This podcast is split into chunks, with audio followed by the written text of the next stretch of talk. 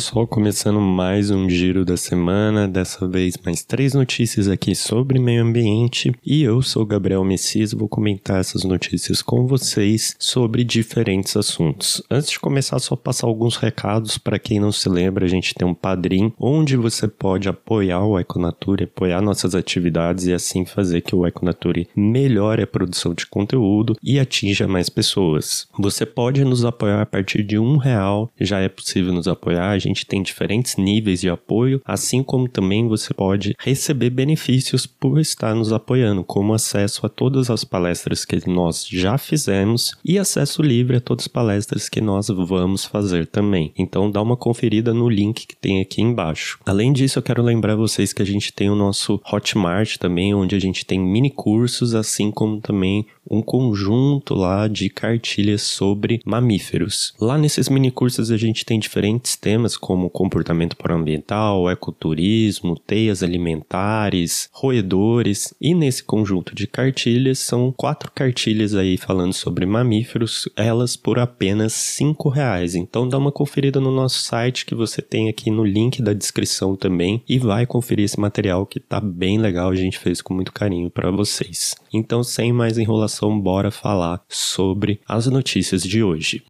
Primeira notícia que eu trago aqui, ela se chama Esgotos de Fortaleza têm maior concentração de coronavírus do último mês. Ela foi publicada no site do G1. Essa notícia traz resultados de uma amostragem da rede de monitoramento Covid Esgotos. Para quem não conhece, essa é uma iniciativa criada pela Agência Nacional de Águas e Saneamento Básico, que é a ANA, e pelo Instituto Nacional de Ciência e Tecnologia em Estações de Tratamento de Esgoto Sustentáveis, INCTETs Sustentáveis, e tem o apoio também do Conselho Nacional de Desenvolvimento Científico e Tecnológico, conhecido como CNPq. Essa iniciativa, então, engloba aí o monitoramento de estações de tratamento de esgoto em algumas capitais brasileiras, como Belo Horizonte, Curitiba, Fortaleza, Recife, Rio de Janeiro e também no Distrito Federal. Então essa notícia traz as informações sobre dados coletados pela Companhia de Água e Esgoto do Ceará, KGC, e pela Universidade Federal do Ceará, UFC. O objetivo então ali foi pegar esses dados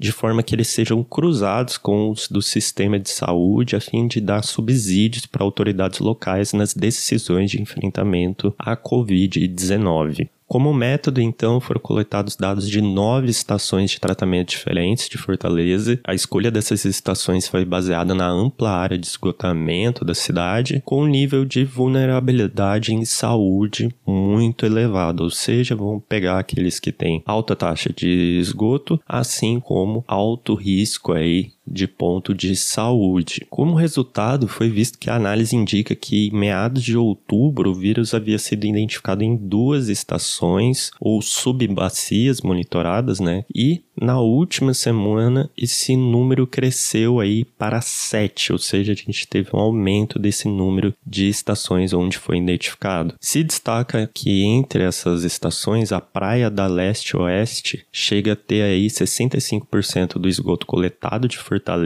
e apresentou um aumento. Nessa área, a concentração está entre 4 mil a 25 mil cópias, o que indica uma concentração intermediária do Covid-19 falando dessa notícia, ela também traz algumas informações regionalizadas que eu não vou entrar no mérito aqui, mas o que chama a atenção é que a gente tem aí dois anos já de pandemia e ainda a gente tem uma dificuldade de compreender certas coisas quanto ao vírus, como sua capacidade de ser transmitido aí através de esgoto ou qualquer meio aquático também. A gente vê que é muito importante a análise desse tipo pensando em saúde pública. Muitas vezes a gente não associa saneamento básico com saúde pública e muito menos com o meio ambiente. Mas o que a gente vê é que se a gente fazer essa análise global dessa situação, a gente consegue melhorar a qualidade da saúde consequentemente, também melhorar a qualidade do meio ambiente, visto que se a gente tem uma rede de esgoto bem tratada, visando evitar problemas de saúde, a gente também tem uma rede de esgoto que beneficia o meio ambiente, evitando problemas de diversos tipos, assim como também outras coisas que causam assim danos significativos para o meio ambiente. É interessante pensar que quando a gente fala de saneamento no Brasil, a gente tem uma grande precariedade da rede de esgoto. Alguns dados do Instituto Trata Brasil deixam bem claro isso. Por exemplo, 54,1% da população brasileira tem rede de esgoto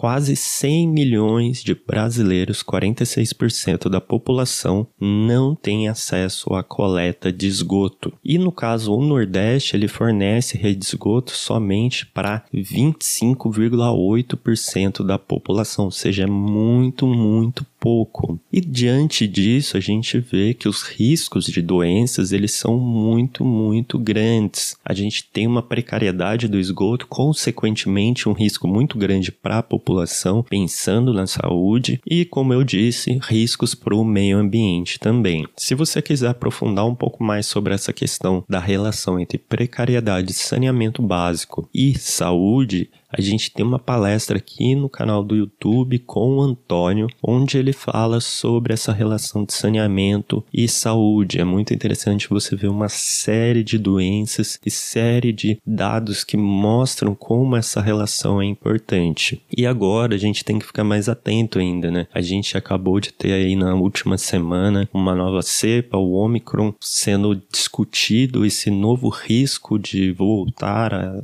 piorar a situação do coronavírus. A gente está numa etapa aí também de reforço de vacinas, então tem que ficar bem ligado, porque querendo ou não, esse monitoramento talvez seja só um controle básico para a gente ter dados, mas esse monitoramento também pode ser fundamental para a dispersão ainda mais dessa doença. Continuando aqui então nosso papo, a segunda notícia são morcegos são a salvação da lavoura de milho no Distrito Federal. Essa reportagem foi publicada no site o Eco. Essa reportagem traz um relato sobre um estudo chamado Going Out for Dinner: The Consumption of Agriculture Pests by Bats in Urban Areas, ou seja, saindo para jantar, o consumo das pestes agrícolas por morcegos em áreas urbanas. Então, o estudo teve como objetivo identificar espécies de artrópodes, ou seja, de invertebrados predados por morcegos insetívoros em cidades e investigar se a predação de morcegos estava relacionada à prestação de serviços ecossistêmicos. Lembrando só que a gente já falou muito aqui de serviços ecossistêmicos, né, que são serviços prestados pelo meio ambiente, entre aspas, né, porque na verdade não são prestados, são serviços, são coisas naturais que o meio ambiente faz e beneficia a nós humanos. Então, esse estudo ele teve aí investigando colônias de morcegos em três cidades. Em Brasília, capital, né, Distrito Federal, em Padre Bernardo e Valparaíso, em Goiás. Foram identificadas algumas espécies como Nyctinopsis laticaudatus, Sinomops planirostris, Molossus molossus, Eumops perotis e o Stiltus diaphanatopterus. Esses animais aí pesam em média 12 gramas e eles têm a capacidade de voar 3,5 quilômetros por noite para comer, ou seja, eles têm uma área muito grande aí que eles podem percorrer atrás de comida. O estudo aí também reforça que as espécies maiores dentro aí desse grupo que foi analisado, elas podem alcançar até 35 quilômetros atrás de insetos, frutas, pólens e outros alimentos. E aí, quando a gente fala da importância dessas espécies, eles têm a importância aí de dispersar sementes, polinizar plantas nativas e comerciais, devorar os mosquitos e outros insetos que são parte aí de pragas de lavoura e também que transmitem doenças para humanos, como no caso da dengue e da zika. No caso foi visto que existe uma economia aí por hectare no total de 500 reais, aproximadamente 94 dólares. E aí, somando aí toda a safra, né, existe uma economia aí de quase 18 milhões de reais, algo em torno de aí 3,19 milhões de dólares. Outro fato interessante é que a pesquisadora, que é a autora principal desse trabalho, a Ludmila Aguiar, que ela é pesquisadora na Universidade Federal de Brasília, ela destacou o seguinte: a nossa estimativa é conservadora, pois olha apenas para o milho. Se os morcegos abrigados nas cidades consomem tantas espécies de cultivos com grande importância econômica, imagine o papel de espécies que vivem ainda mais perto das áreas rurais. Ou seja, a gente tem uma estimativa ainda aquém do que realmente pode acontecer no mundo aí, na realidade, no nosso dia a dia. E aí, um último dado importante que aí a notícia traz é que a poupança anual proporcionada pelos morcegos nos milharais do Brasil inteiro foi estimado aí em quase 2,1 bilhões de reais. É muito, muito dinheiro e muito, muito dinheiro poupado pelos serviços ecossistêmicos. Discutindo um pouco essa notícia, é interessante falar que ela volta naquela velha discussão de quanto vale uma floresta em pé para gente. A gente sabe os benefícios que uma floresta traz, é, os benefícios que a gente vai estar tá trazendo ao conservar uma área, e esse estudo ele reforça isso, né? Ele diz como os serviços ambientais, os serviços ecossistêmicos como um todo podem ser benéficos tanto para a gente poupar dinheiro, como produzir de uma forma que não denigre tanto o meio ambiente. A gente pode, através dos serviços ecossistêmicos, serviços ambientais, poder fazer parar de perder dinheiro. E numa sociedade como a qual a gente vive hoje, dinheiro é o que mais tem se dado destaque e tem se discutido a sua importância e como ganhá-lo, melhorá-lo, a eficiência, etc. E trazer um estudo que mostra na prática como as atividades ambientais, eh, as atividades de conservação, entre outras atividades, podem ser benéficas para a gente melhorar a economia, contrapõe todo um senso comum que vem se tendo agora agora anti-meio ambiente, infelizmente. Esse senso que eu digo aqui por parte de governantes. População como um todo não tem tanto esse senso como um todo. Aí é interessante dizer que a notícia traz um tema que é bem relevante, né? O agravante das espécies não carismáticas. Como assim? Quando a gente fala de alguma espécie biológica e principalmente da fauna, a gente tem o costume de se referir às espécies carismáticas e não carismáticas. As espécies carismáticas são aquelas espécies bem bonitinhas, que a pessoa olha e fala: "Ah, que fofinho, eu quero proteger ela". Vamos imaginar aqui um lobo-guará. Quando você vê um lobo-guará, você vê um bicho lindo, laranja, pernudo e tal, e você fala, nossa, a gente tem que proteger esse animal, não pode deixar ninguém fazer algo mal contra ele. Já quando a gente fala de um morcego, isso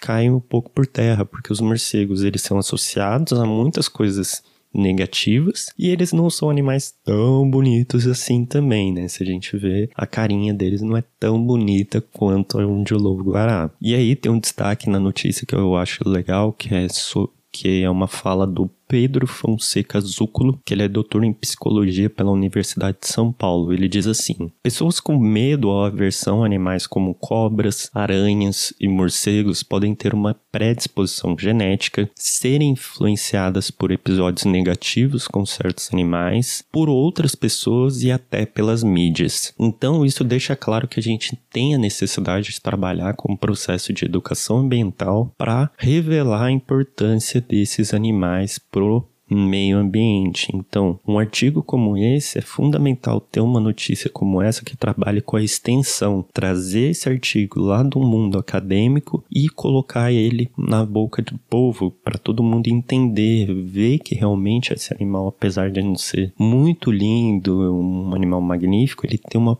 importância fundamental dentro do meio ambiente. E o último ponto se diz em questão aí quanto às alternativas a fazer esses serviços ecossistêmicos através de metodologias humanas, vamos dizer assim. E aí quando eu falo disso, eu estou falando sobre agrotóxicos. Como a gente sabe, tem um uso muito comum de agrotóxicos em grandes produções, lavouras como foram essas da pesquisa. E aí teve até uma outra pesquisa aí da Fundação Oswaldo Cruz, a Fiocruz, que ela apontou que só ali no Distrito Federal foram utilizados 11 milhões de litros de agrotóxicos agrotóxicos nas safras de soja e milho. Esse volume aí encheria um total de seis piscinas olímpicas, para a gente ter uma ideia do agravante disso tudo. E obviamente, o uso dos agrotóxicos, eles prejudicam também os morcegos. Consequentemente, o que a gente acaba tendo, a gente coloca agrotóxicos, isso prejudica os morcegos e consequentemente a gente acaba perdendo serviços ambientais, em vez de estimular que eles continuem. E nesse artigo ele traz um destaque aqui também quanto a essa questão falando o seguinte destaque: o Brasil é o maior consumidor mundial de pesticidas que causam danos genéticos irreversíveis e outros efeitos nas populações de morcegos. Sua conservação pode ajudar a reduzir os gastos com pesticidas, ao mesmo tempo que aumenta a eficácia da supressão de pragas. Ou seja, a gente acaba investindo em coisas que não necessariamente vão dar retorno e naquilo que realmente dá retorno a gente acaba colocando em risco. Consequentemente, a gente acaba gastando mais dinheiro e tendo uma produção mais aquém do que poderíamos ter. Então é uma é um ciclo vicioso de total falta de informação e esse estudo com certeza é um estudo que destaca muito bem a necessidade que a gente tem de mudar a nossa visão, tanto quanto a esses animais e a nossa visão dos serviços ecossistêmicos e sua importância no reflexo aí da produção. A última notícia que eu trago ela chama Mudanças Climáticas. Bebês de hoje enfrentarão sete vezes mais ondas de calor no mundo que seus avós. Ela foi publicada na BBC News. Então essa notícia também trata de uma pesquisa chamada Intergenerational Inequities in Exposure to Climatic Extremes e foi publicada na Science. Então o objetivo geral desse estudo foi fazer projeções sobre o tamanho e idade da população global, temperaturas futuras e eventos climáticos extremos com base em informações do país painel intergovernamental de mudanças climáticas da ONU. Então fez estimativas de como as futuras gerações elas podem ser afetadas aí pela questão das mudanças climáticas e foi visto aí que se a gente colocar todos os as ondas de calor e, e outros eventos relacionados às mudanças climáticas, estima-se aí que as novas gerações elas passarão a ter uma incidência média de duas a sete vezes maior de queimadas secas, enchentes, tempestades tropicais e quebras de safras ao longo de suas vidas, em comparação a uma geração que nasceu 60 anos atrás. Então a gente está vendo que tudo isso que a gente assiste hoje vai se piorar muito mais. Já está pior do que era e vai piorar ainda mais. E aí a notícia deixa claro que todo mundo vai sofrer com o que está acontecendo e todo mundo já está sofrendo. Então, alguns destaques que a notícia traz aí sobre falas que os cientistas responsáveis pela pesquisa disseram. Descobrimos que todas as pessoas que têm entre 0 e 60 anos hoje viverão uma vida sem precedentes, sob mais ondas de calor e quebra de safra, independente de sua idade ou do alcance das mudanças climáticas. Os que têm menos de 40 anos, além disso, sofrerão com muito mais enchentes e secas, mesmo no cenário mais ambicioso de aquecimento de até 1,5 graus Celsius. Os mais jovens são os que têm mais a perder, mas todos os que estão vivos hoje estão sob condições que chamamos de um território ainda não navegado. Resumindo, vamos dizer que todo mundo está ferrado, mas alguns vão se ferrar um pouco mais. E tudo isso mostra que as nossas ações cada vez mais importam quando a gente fala dos resultados eminentes das mudanças climáticas. E aí é interessante dizer que os pesquisadores criaram também uma calculadora chamada My Climate Future, meu futuro climático, ou seja, que é para avaliar aí como será o aumento dos eventos climáticos durante a vida de uma pessoa a partir do ano que ela nasceu, do lugar onde ela vive e com base em três cenários. Um cenário mais otimista de um planeta 1,5 graus Celsius mais quente, um cenário mediano em média 2,4 graus Celsius mais quente, com base na trajetória atual e nas promessas aí de compromissos climáticos sumidos até hoje, e um cenário mais pessimista com altas temperaturas ainda maiores do que os cenários anteriores. Outro ponto importante também dessa notícia é que atualmente e futuramente, segundo os cálculos feitos aí nesse estudo, os locais que mais sofrem com as mudanças climáticas são o Oriente Médio, o norte da África e a África subsaariana. E isso mostra também a sua relação pobreza e precariedade. Na América Latina, só para ter uma ideia, uma criança nascida em 2020 vai enfrentar em relação a alguém nascido a 1960 50% de mais chances de sofrer com incêndios, duas vezes e meia mais chances de viver sobre quebras de safra, o dobro de secas e enchentes. E no final também 4,5 vezes mais ondas de calor. Para a gente discutir um pouco essa notícia, ela deixa claro aí que essa simulação expõe o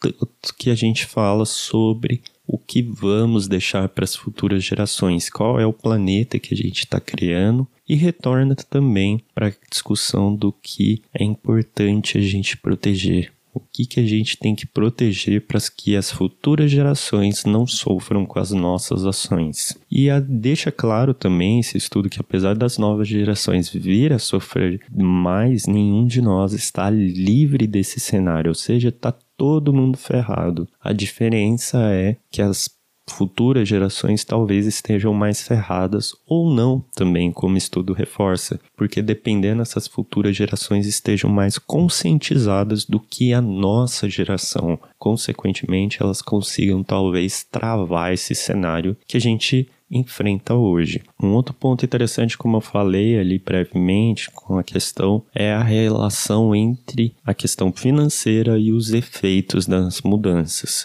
Os mais pobres, consequentemente, acabam sendo os mais atingidos do que os mais ricos. Então a gente tem uma exclusão social enorme quando a gente fala das questões ambientais relacionadas às mudanças climáticas, relacionadas também à economia, ou seja, o dinheiro nesse caso, ele vai mostrar muito bem como ele é um fator segregador e como ele muitas vezes deixa o quem tem uma condição mais precária, entre aspas, né, numa situação muito maior de risco. Um outro ponto interessante é que a gente precisa de novos endurecimentos e aplicabilidade das novas normatizações. A gente teve o exemplo da COP26, que foi muito aquém do esperado, e a gente vê que muitas dessas normas criadas, regulações, elas não são mais do que aquele famoso para gringo ver, porque na verdade nunca é colocado em prática e sempre há um adiamento, adiamento, adiamento, adiamento.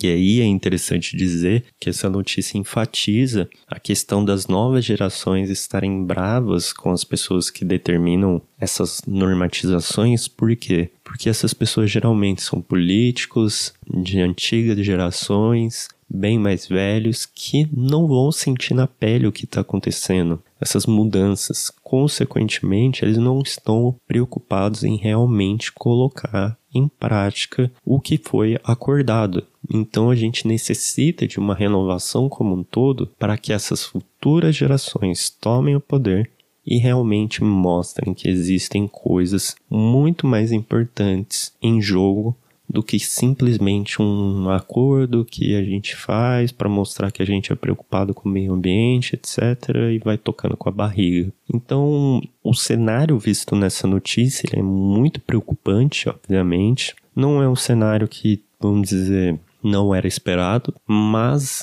esse estudo ajuda a reforçar a importância de mais dados, importância de mais evidências que a gente está cavando a nossa própria cova. A gente está cavando a cova para futuras gerações, cavando a cova para nossa espécie, para outras também que a gente já cavou e já enterrou, né? Mas a gente tem que ter todo esse cuidado e é isso que esse estudo reforça principalmente. Então foi isso, pessoal. Agradeço que você que acompanhou até agora. A gente trouxe aí uma notícia relacionada mais à questão de saúde, depois outras sobre serviços ecossistêmicos fundamentais e, por fim, mudanças climáticas aí, uma discussão sobre o futuro. Se você tiver algum comentário, alguma sugestão, deixa aqui embaixo. A gente vai conferir, a gente gosta de interagir com vocês. Assim como se você tiver alguma sugestão de notícia, manda pra gente, seja pelo YouTube, pelas nossas redes, por e-mail, assim como você preferir. Então, um abraço pessoal e até mais.